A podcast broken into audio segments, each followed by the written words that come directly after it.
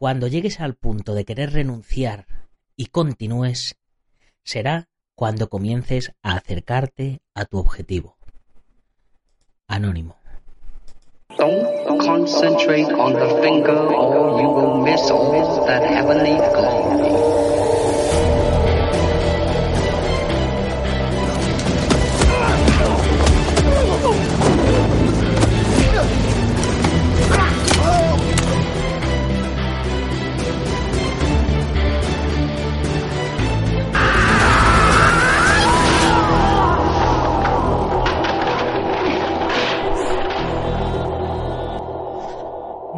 Buenos días a todo el mundo, feliz viernes. Soy Nacho Serapio, director y fundador de Dragon, y te doy la bienvenida a un nuevo episodio de Dragon Magazine, tu programa de artes marciales y deportes de contacto. Hoy es viernes 29 de marzo de 2019, último viernes de mes, y vamos por el programa número 485, y ya nos hemos cargado otro mes. No me lo puedo creer. No termino de ponerme al día con las revistas qué puñetero desastre que soy. Perdonadme por amor de Dios, pero, pero bueno. Eh, esta semana ya que viene os llega la revista y espero que en otras dos o tres os llegue la otra y en otras dos o tres la otra y me ponga al día, por amor de Dios. Qué desastre soy. Bueno, el programa de hoy se lo voy a dedicar a todos esos fans del cine de artes marciales de serie B porque me encantan los frikis. Y si no es ser friki, ya de por sí ser fan del cine de artes marciales, que suele ser de serie B, ser fan de una serie B, de un género de cine de serie B, es ya como el colmo de los colmos. Así que el programa de hoy va por Chuck Norris y los ninjas de colores. Y bueno, por ahí van los tiros de lo que va el programa de hoy, pero no exactamente de, esto. Va, a ir de serie B, de cine marcial de serie B, de los años 90. Pero antes, como siempre, te recuerdo que te puedes suscribir por tan solo 10 euros al mes a dragon.es y disfrutar de todos los contenidos exclusivos de la comunidad Dragon. Ya sabes, la comunidad privada donde hemos implementado el chat exclusivo de Telegram al cual puedes acceder desde la web o desde Telegram, nuestra nueva red social que acaba de nacer en dragon.es barra fightbook de luchar y book BU de kilo, el buscador de usuarios eh, donde puedes encontrar a todos los miembros de la comunidad Dragon que vivan cerca de ti para que puedas quedar con ellos y puedas practicar si no tenéis gimnasio.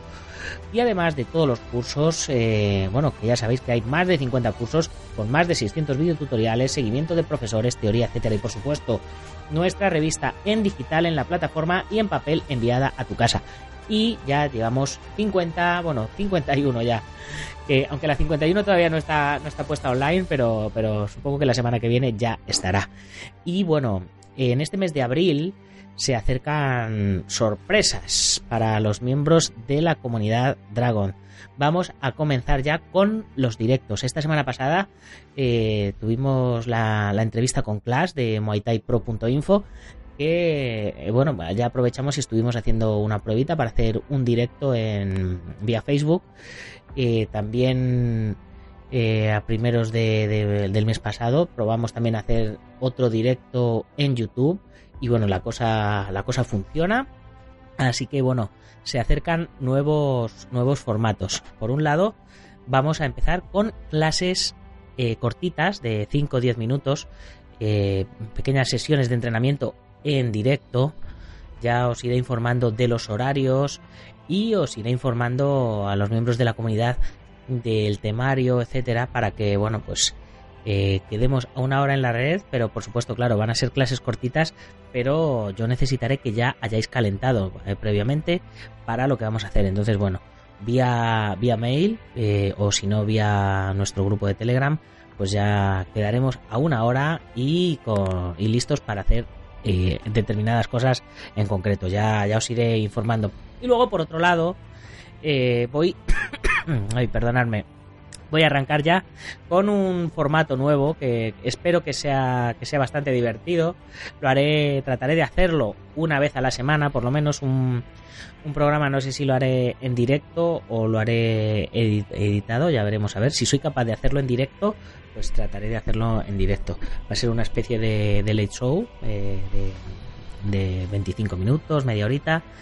Eh, bueno, pues hablando de- del mundo de la actualidad de las artes marciales, comentando vídeos de, YouTube, ¿no? Estos típicos de, de, de comedia o de cine o, entrevistando a gente o, hablando de algunos youtubers o de, alguna situación que, que se haya dado en la actualidad de las MMA. Bueno, cada programa será, será de una temática diferente o tendrá dos o tres secciones. Ya iremos viendo si, si traemos algún invitado y demás. Y bueno, eh, de momento estoy preparándolo porque pues eso, pues me gustaría hacerlo chulo y, como me gustaría hacer, como, como me gusta hacer las cosas bien, pues no quiero, no quiero precipitarme. Pero lo que no quiero es que me pase lo que llaman parálisis por análisis, ¿no? Que lo quiero hacer tan bien que no arranque nunca, ¿no? Entonces posiblemente arranquemos como se pueda y, vayamos mejorándolo programa tras programa. Y bueno pues igual que el podcast ha ido ha ido tomando forma a lo largo de estos casi 500 programas. Eh, tal como lo hacemos ahora no tiene nada que ver con con el programa número uno bueno con los 12 primeros programas que, que, bueno que fui experimentando fui cogiéndole el truco etcétera. Y bueno pues pues eso os cuento. Y antes de arrancar con el contenido de hoy eh, pues eh, recordaros que eh, hoy a las 10 y 10 de la mañana en la comunidad Dragon tenemos ya la séptima lección del curso de Extreme Camas de la pequeña campeona Susi Naranjo, que ya sabéis, los miembros de la comunidad Dragon, que os habéis apuntado al grupo privado de Telegram, que la tenéis por ahí para preguntarle lo que queráis. Os recuerdo, los que estáis en nuestro grupo, en nuestro WhatsApp privado, que tenemos un grupo de WhatsApp privado, os recuerdo que el WhatsApp se va a cerrar este mes de abril y vamos a mudarnos todos ya al grupo de Telegram, ¿vale? Y bueno, ahora sí, una vez hecha la introducción que hace económicamente sostenible todo esto, vamos con nuestro contenido de hoy.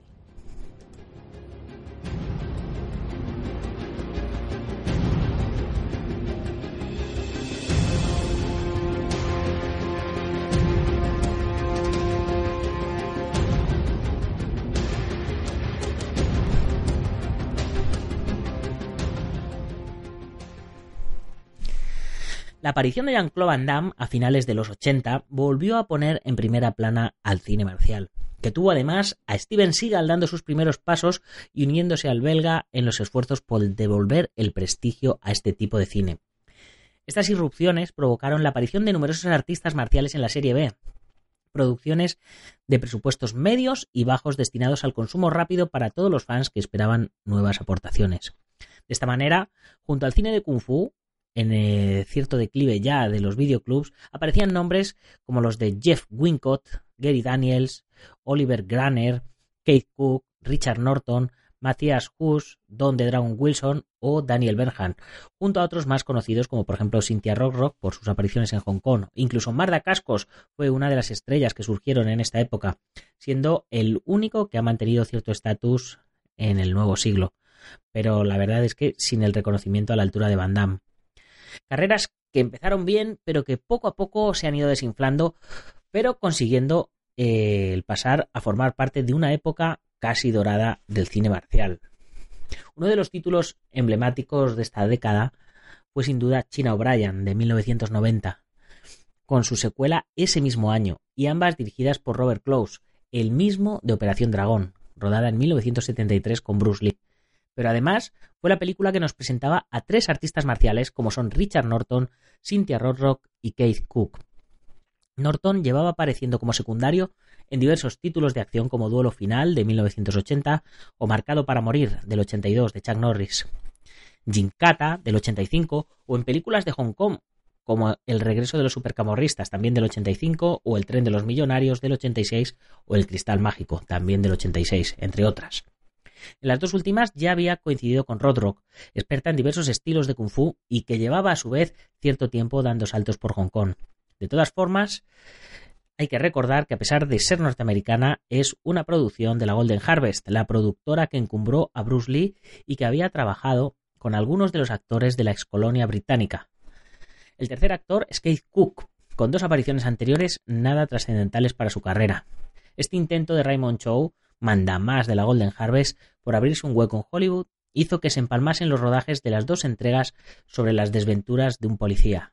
Rodrock, que al matar por accidente a un crío volverá a su pueblo para enfrentarse a quien gobierna, convirtiéndose en la sheriff, ayudada por un viejo amigo, Norton, y un indio, Manco, Cook, aunque el motivo de que su personaje sea manco se debió a un accidente previo al rodaje, rompiéndose una mano y obligando a modificar su personaje. Las coreografías mezclan técnicas de luxaciones con las habituales en los actores, uniendo conceptos del cine de Hong Kong con el norteamericano, incluyendo acelerar un poquito las escenas de lucha. Como siempre, la dirección de Close no es demasiado brillante, dejando a los tres protagonistas ser el centro de atención, ya que al fin y al cabo el interés era aportar nuevas estrellas marciales, y los tres lo eran, aunque en el caso de Cook no fue tan bien como se esperaba.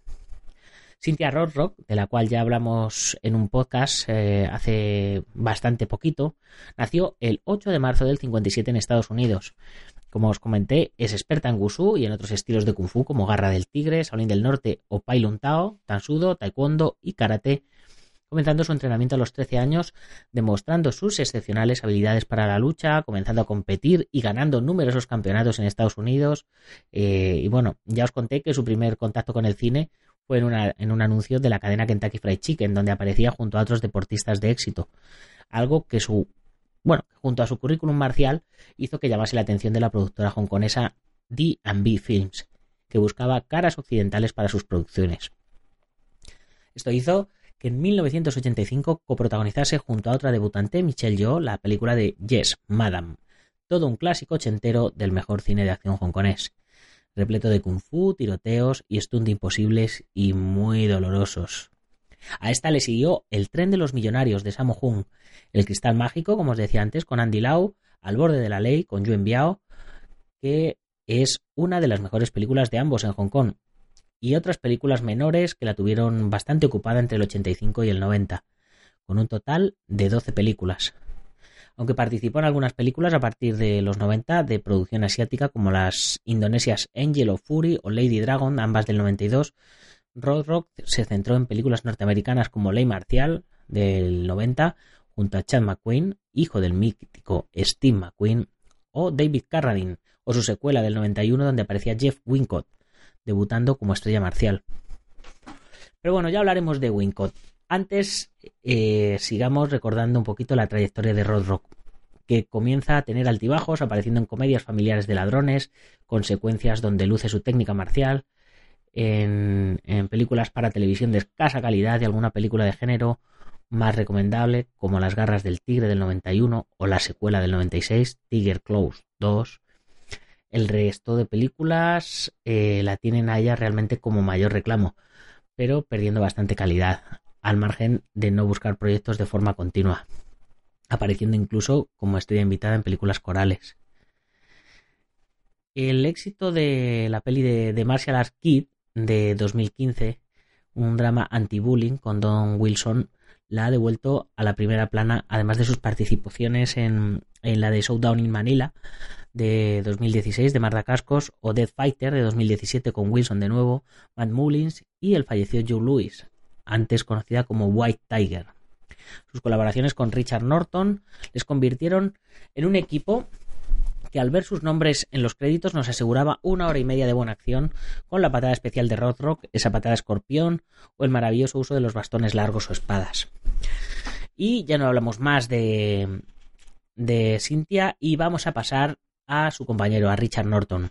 Richard Norton nació el 6 de enero del 50 en Australia y comenzó su pasión por las artes marciales desde bien pequeñito, empezando con el judo, pero sin convencerle del todo. Así que luego se pasó al karate, que le llevó a conseguir con 17 años el cinturón negro primer dan de Goju Kai, consiguiendo posteriormente grados en Aikido, Thai Boxing, Chung Kuk Do, ya sabéis el estilo de Chuck Norris, o Jiu-Jitsu brasileño bajo la tutela de la familia Machado, como, como Chuck Norris también. Aunque fundó su propio estilo, el Zendokai junto a su amigo Bob Jones.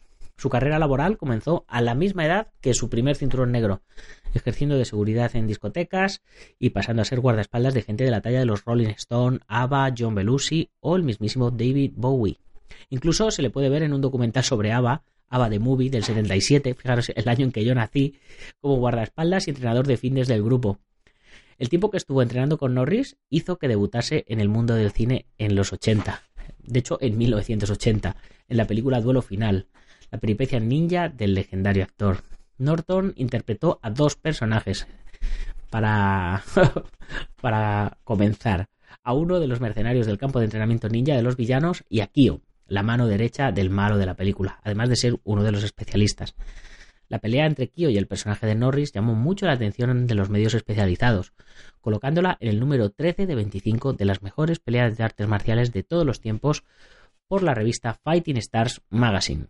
Al año siguiente fue uno de los protagonistas de Los Cinco Invencibles con Joe Louis y Benny Urquídez a su lado, y dirigidos por Robert Close en un intento de copiar descaradamente Operación Dragón. Durante la primera mitad de los 80, su carrera se completó participando como secundario en películas de Chuck Norris o en otras producciones de serie B, tanto de actor como especialista o coreógrafo de lucha.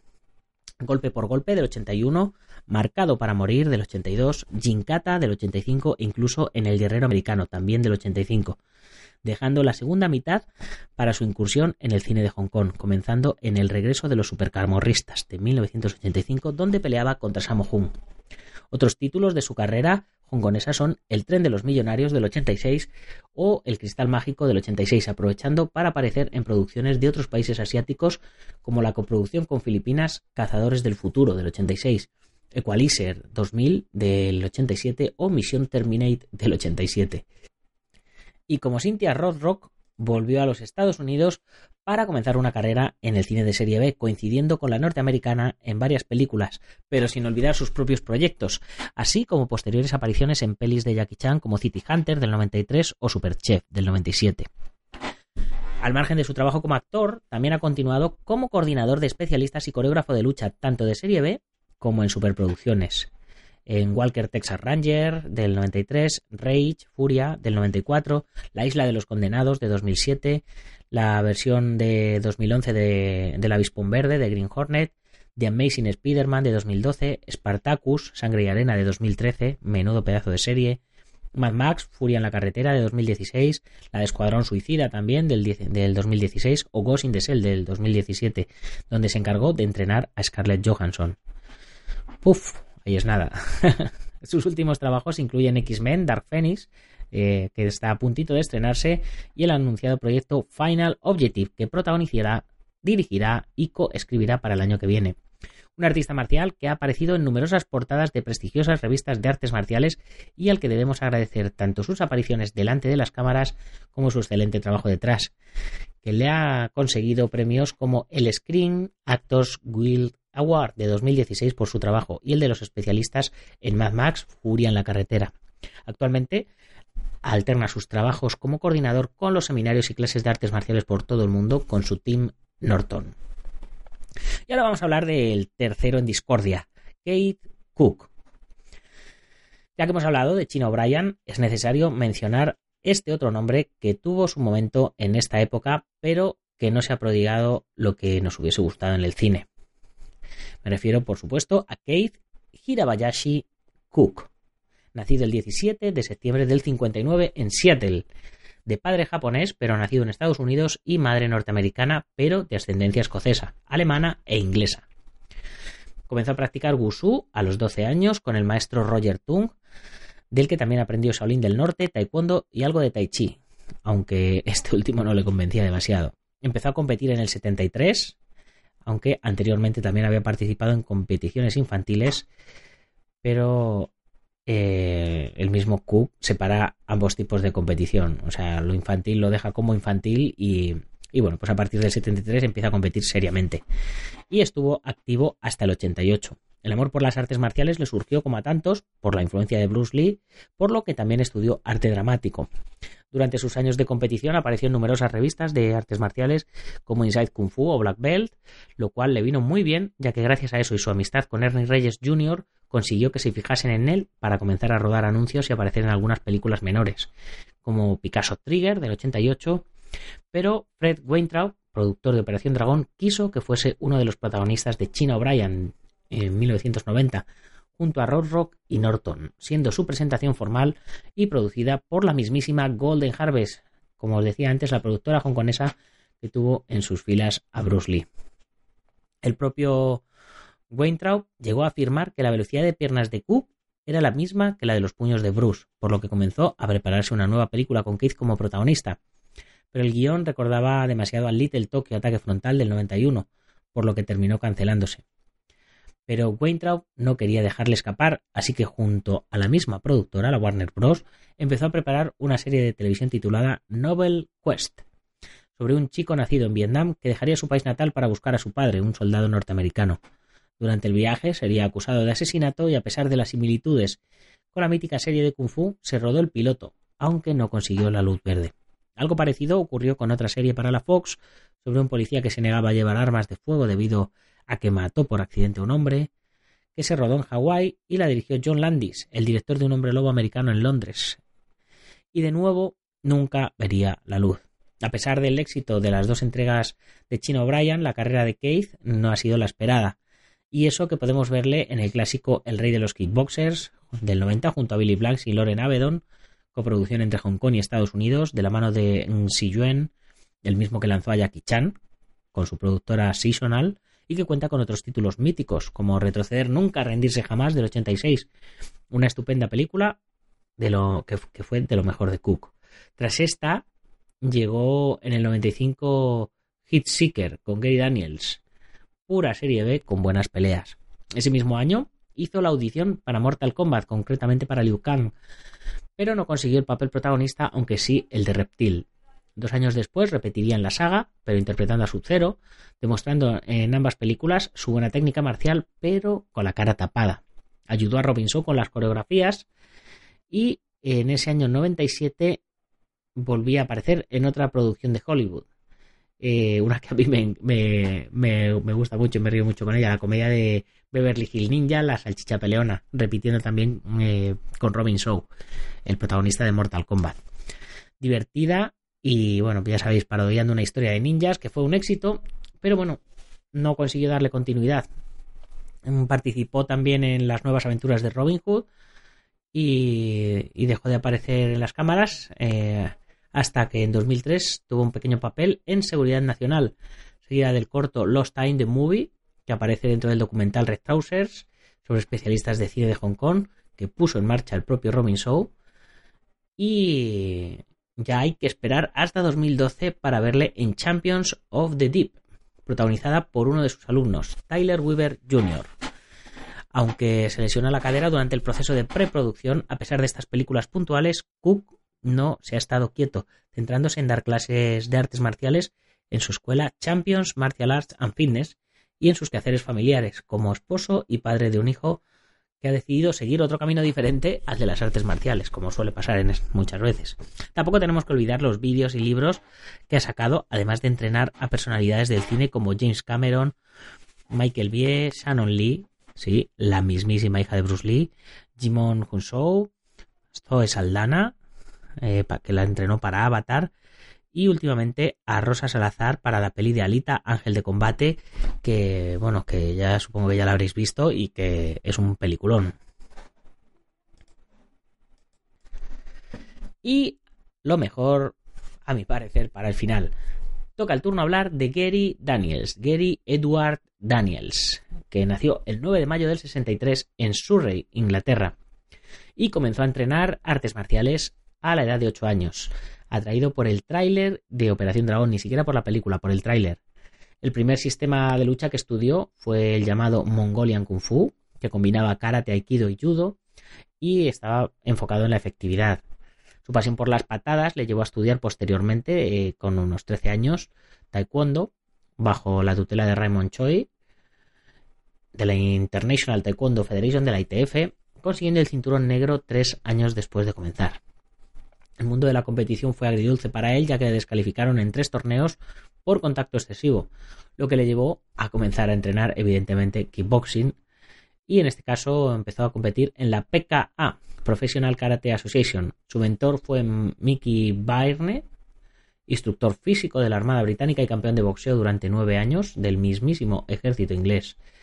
Pero eh, la verdad es que, eh, por lo visto, su sueño era ser actor, igual que Bruce Lee, por lo que con 20 años se mudó a Estados Unidos donde empezó a entrenar Muay Thai con el gran Benny Urquídez y con Peter Sugarfoot Cunningham. Fue durante esa época en que conoció a Winston Omega, que enseñaba a Silum Wonka Kuen, pasando a ser alumno suyo durante los siguientes 18 años. consiguió ganar diferentes torneos tanto en categoría amateur como profesional, consiguiendo en las primeras 35 peleas ganar 31 de ellas, siendo 30 por KO.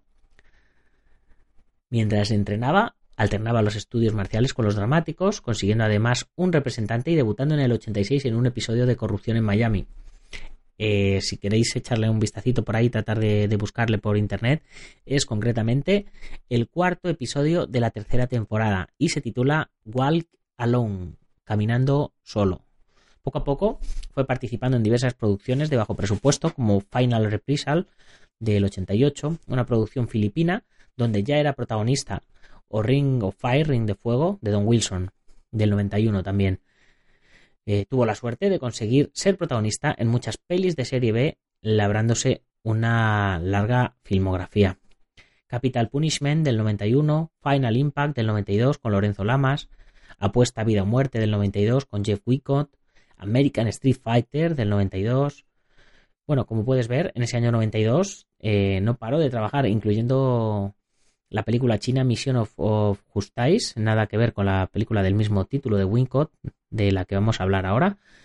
Y eh, bueno, además de ser fan de Bruce Lee, también lo era de Jackie Chan, bueno, lo era y lo sigue siendo, y le enviaba cartas a la productora en la que trabajaba en esa época, la Golden Harvest. Y por increíble que pueda parecer, esto dio sus frutos, ya que en el 93 participó en la adaptación del manga City Hunter con el mismísimo Jackie Chan. Parece, voy a hacer un pequeño paréntesis, parece una tontería, pero eh, cuando uno se propone algo, eh, tiene, que, tiene que echarse la manta a la cabeza y, lanzarse a ello. Por muy, por muy loco que pueda parecer, eh, desde luego, quedándonos sentados en casa no vamos a, conseguir nada. Así que ya veis, mm, escribiendo cartas diciendo que quería una oportunidad, etcétera, etcétera, mandando sus fotos, sus vídeos, sus cosas, pues al final consiguió trabajar con el mismísimo Jackie Chan. Y bueno, para mí eh, es, es, un, es un grande este, este hombre.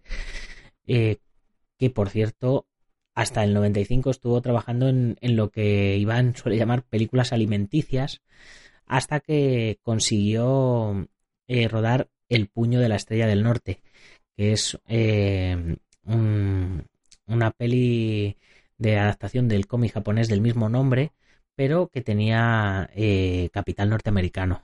Esta película ha recibido muchísimas críticas en los últimos años por no ser muy fiel, pero en cuanto a la violencia y sangre respecto al material original, eh, pues mm, yo desde aquí quiero aprovechar para lanzar eh, una lanza en favor de la misma, ya que contiene estupendísimas peleas firmadas por el propio maestro de Daniels, Winston Omega, y donde trabajaron grandes profesionales en el apartado especialistas, como Suyoshi Abe, Algoto, JJ Perry o Chad Stahelski, de los cuales hemos hablado un montón de veces en este programa. Y de hecho, esta película creo que fue en la que, en la que ya realmente yo me hice fan de, Gary Daniels. En este mismo año, eh, alió fuerzas con la productora PM Entertainment por primera vez rodando eh, a lo largo de su carrera algunas películas que tuvieron más reconocimiento como la de Furia Rage de 1995, que a mí me encantó, Riot, La Revuelta del 96 o Recoil del 98, aunque alternó con otras producciones para Tigre Blanco en el 96, vamos, para otras producciones, para otras productoras o Exterminio en el 99. Su carrera continuó con numerosos títulos, llegando con cinco películas en el año 2000, alternando incluso géneros como la televisión, también apareció en Hijos del Trueno del 99, el spin-off de Walker Texas Ranger de Chuck Norris. A partir del 2000 bajó el ritmo bastante y no fue hasta el 2010 en que volvió a una producción llamativa como fue la adaptación del videojuego Tekken con Brian Fury junto a John Fu, siendo ellos dos de lo mejor de la película. Ese mismo año aparecería en Los Mercenarios el homenaje de Stallone al cine de acción ochentero y noventero, dejando claro que Daniels era una de las estrellas a tener en cuenta. A pesar de, de poder lucirse, no dejó de ser un personaje secundario, pero esto no hizo mella en su carrera, continuando con rodajes, siempre dentro de la serie B, ya con la estrella un poco apagada.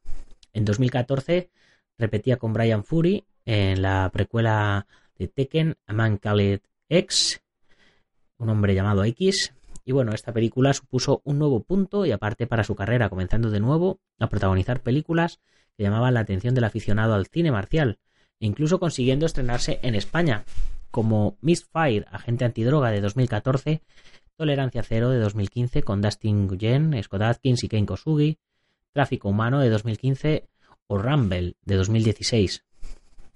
En 2018 tuvo tres pelis, Vengant, eh, Astro de ciencia ficción y Repeater, donde coincide con el director de Misfire. Incansable, aunque eh, sin el mismo éxito que en los 90, sí que demuestra que tiene aún mucho por decir, buscando un proyecto que desarrolle todo su potencial, ya que con 55 años sigue muy en forma con la misma eh, elasticidad y espectacularidad de sus técnicas de pierna. Ya quisiera yo llegar a los 55 como ha llegado él. Durante el repaso a la carrera de Daniels, eh, os he mencionado a Jeff Wincott, un actor y experto marcial que mucha gente joven quizás no conozca, debido a que, aunque continúa su carrera como actor, está bastante alejado del género. Jeff nació el 8 de mayo del 57 en Scarborough, Ontario, Canadá, y comenzó a estudiar artes marciales a los 16, concretamente taekwondo, consiguiendo el cinturón negro y participando en algunas competiciones con resultados muy favorables. Mm, ganó, por ejemplo, el Ontario Open y el North American Open. Siempre le habían atraído los deportes, destacando en natación y en wrestling. Amante del cine, según parece, fue uno de sus profesores quien le motivó para estudiar arte dramático, empezando a estudiar en la Ryerson University of Theatre. De esta manera empezó con las audiciones para teatro, apareciendo en numerosas obras en Canadá, para pasar posteriormente a la televisión y dar el salto a Estados Unidos, donde comenzó su carrera cinematográfica real con papeles secundarios a principios de los 80, destacando Prom Night, llamada de terror del 81, con Jamie Lee Curtin y Leslie Nielsen, e incluso ese mismo año probó suerte como especialista en la mítica En Busca del Fuego. No empezó a usar sus habilidades marciales hasta el 91, protagonizando Ley Marcial 2 junto a Cynthia Rock, un pequeño clásico del videoclub que solo se estrenó en cines en Filipinas. Y a partir de aquí alternaría papeles dramáticos en televisión con la serie B Marcial, con un puñado de títulos míticos de los 90, como Apuesta a Vida o Muerte, del 92, donde podemos ver caras conocidas como la de Gary Daniels, Arcamacho, que también trabajó junto al único acreditado Eric Lee, o Gerald Okamura. Como curiosidad, os contaré que hubo un pique en este rodaje entre Wincott y Steven Vincent Late, campeón europeo de culturismo y entrenador de los actores en la película. Jeff se impresionó, por la musculatura de Steven y comenzó a entrenar con él en una especie de competición, lo cual favoreció el aspecto físico de Wincott. Misión de Justicia, del 92, es otro de los títulos más aplaudidos de este actor, con estupendas coreografías y donde aparecía Brigitte Nielsen, Matthias Hughes, James Leo, Jeff Philip Tan o Koichi Sakamoto. Grupos fascistas y racistas intentando tomar una ciudad una de las pelis indispensables de la época. Poco a poco, Wincott fue espaciando más las pelis de artes marciales, centrándose en la acción o el drama. En el 98 aparecía en el proyecto de una serie de televisión basada en Soldado Universal, de la cual ya hemos hablado, eh, que fue del 92 eh, y que terminó con dos eh, películas para televisión de dudable calidad de, la que, de las que ya os hablé en, en lo de las secuelas bastardas de Van Damme. Curiosamente, en algunas portadas aparecía con poses similares a la del propio Van Damme, y aunque nunca fue copia, sí se le vendió de cierta manera aprovechando el éxito del belga, ya sabéis, lo que, lo que Iván llama la Van Damme Exploitation. Si rastreas sus trabajos, te lo puedes encontrar en series de éxito como 24, The Good, eh, The Good Wife, Los Hijos de la Anarquía o The Lizzie Borden Chronicles. Por desgracia, no parece tener ganas de volver al cine marcial, pero sin duda es el actor marcial que mayor suerte ha tenido al no haber dejado de trabajar, aunque sea lejos del cine que amamos. Y con esto vamos terminando ya este programa de hoy que ya se me, ya se me ha pasado de, tiempo. Pero bueno, en este programa hemos visto algunas de las mayores estrellas del cine marcial de los 90. Y te habrás dado cuenta que al principio del programa he mencionado unos cuantos más. Pero eh, bueno, nos hemos quedado sin tiempo y ya hablaremos en otro programa de ellos. Ya sabéis que, el tiempo es limitado y si os cuento todo en un solo programa me quedo sin contenido para el resto de la semana. Ah, bueno, en serio. Eh, ya, ya le dedicaremos otro, otro programa porque hay estrellas que son indispensables en el cine de serie B de artes marciales eh, noventero. Y bueno, pues con esto me despido de vosotros hasta el próximo lunes. Eh, no sin antes recordaros, como siempre, que visitéis nuestra tienda dragon.es barra tienda para ver las armas de Kobudo que tenemos, las protecciones, los kimonos, la ropa de MMA, tatamis, trofeos, etcétera. No lo dudéis y pasaros por ahí. Y bueno, si eres miembro de la comunidad Dragon, además tendrás un descuento exclusivo del 15%, los gastos de envío gratis, la revista Dragon Magazine en digital, en papel enviada mensualmente a tu domicilio, etcétera, etcétera. ¿Qué más se puede querer? Ahora, si no entrenas artes marciales, es porque no quieres. Y además, si tienes una tienda o tienes un gimnasio o tienes un negocio, también te puedes convertir en uno de nuestros patrocinadores. Te vamos a sacar mensualmente en la revista, en la web. Eh, te, vamos a mencionar todos los días en el podcast. Te enviaremos unas revistitas también a tu casa o a tu negocio. Y todo eso pues a partir de 50 euros al mes, que a nosotros nos ayudan un montonazo. Bueno, eh, IPM es uno de nuestros patrocinadores, International Martial Union, del maestro Martín García, que, bueno, que está haciendo un montón de actividades cada, cada vez más y cada vez va a tener más presencia también en la revista porque hacen actividades y nos mandan sus notas de prensa, así que eh, pues, pues iréis eh, sabiendo cada vez más de ellos. El Centro Deportivo Buenquidoyo en Yuncos, Toledo, del Sensei Marín, pues qué os puedo decir, ahora yo estoy ya viviendo de nuevo en Yuncos, Toledo, eh, y entreno todos los días con el Sensei Marín, así que que sepáis que en el Buenquidoyo es donde ruedo todos los cursos de la comunidad Dragon, y ahora a partir de, ya de estas clases cortitas que vamos a sacar, pues eh, posiblemente las grabemos allí o las grabemos en algún bosque, etcétera. Por cierto, también dentro del Centro Deportivo Buenquidoyo, estoy abriendo una tienda para toda la zona de, la provincia de Toledo, eh, una tienda de Dragon con todo el material para que la gente pueda, pueda venir a verlo y a visitarlo. Y posiblemente hagamos grabaciones de programas también allí en la propia tienda para que veáis el material que tenemos, lo testéis. Cogeré guantes, los partiré en dos para que veáis cómo es un guante por dentro, o petos, o protecciones, no sé iré desmenuzando un poquito todo el tipo de material para que, para que veáis un poquito cómo funciona. También eh, el maestro internacional Joaquín Valera de Janmillo Hapkido en Valencia y Castellón, que no recuerdo exactamente cuándo, pero también viene al gimnasio de Sensei Marín a hacer un seminario. Echarle un vistacito en Facebook, ponéis Janminyo Hapkido o buscáis Buen Kidoyo y vais a ver el cartel de, de la fecha del seminario. Nuestro programa hermano MMA Adictos, que si os gustan las MMA este programa es de obligada escucha. El maestro Antonio Delicado de la Mitosis Internacional Coso Ryukenpo Asociación, eh, pues el, ahora mismo el representante del maestro Mitose en España y un, un gran maestro y bueno, que nos lleva apoyando ya un montonazo de tiempo el gimnasio Feijó en la zona de Río Rosas, Madrid, donde estaba yo entrenando Sanda y bueno, eh, ya sabéis de dónde da clases el maestro José Catoni, que es un auténtico crack. Y spaceboxing.com de Dani Romero, que si os gustan los deportes de contacto y queréis manteneros informados, tenéis que visitar también su página. Ya sabéis que puedes comprar la revista a través de la web, suscribirte, comprar números atrasados o unirte a la comunidad Dragon, que es lo que yo personalmente más te recomiendo. Y para terminar, ya sabes, si te ha gustado el programa, compártelo con tus amigos y si no con tus enemigos, pero compártelo ponnos una buena valoración, déjanos un mensaje, ya sabes que en dragon.es barra podcast nos puedes dejar incluso un mensaje de voz para que lo pongamos en los programas de los lunes. Y poquito más que decirte, eh, bueno, si eres de los que nos oyes en Sport Radio en la 94.3 de la FM en Málaga y toda la Costa del Sol, pues ya sabes que más gente se vaya enterando de, de que estamos, de que existimos, etcétera.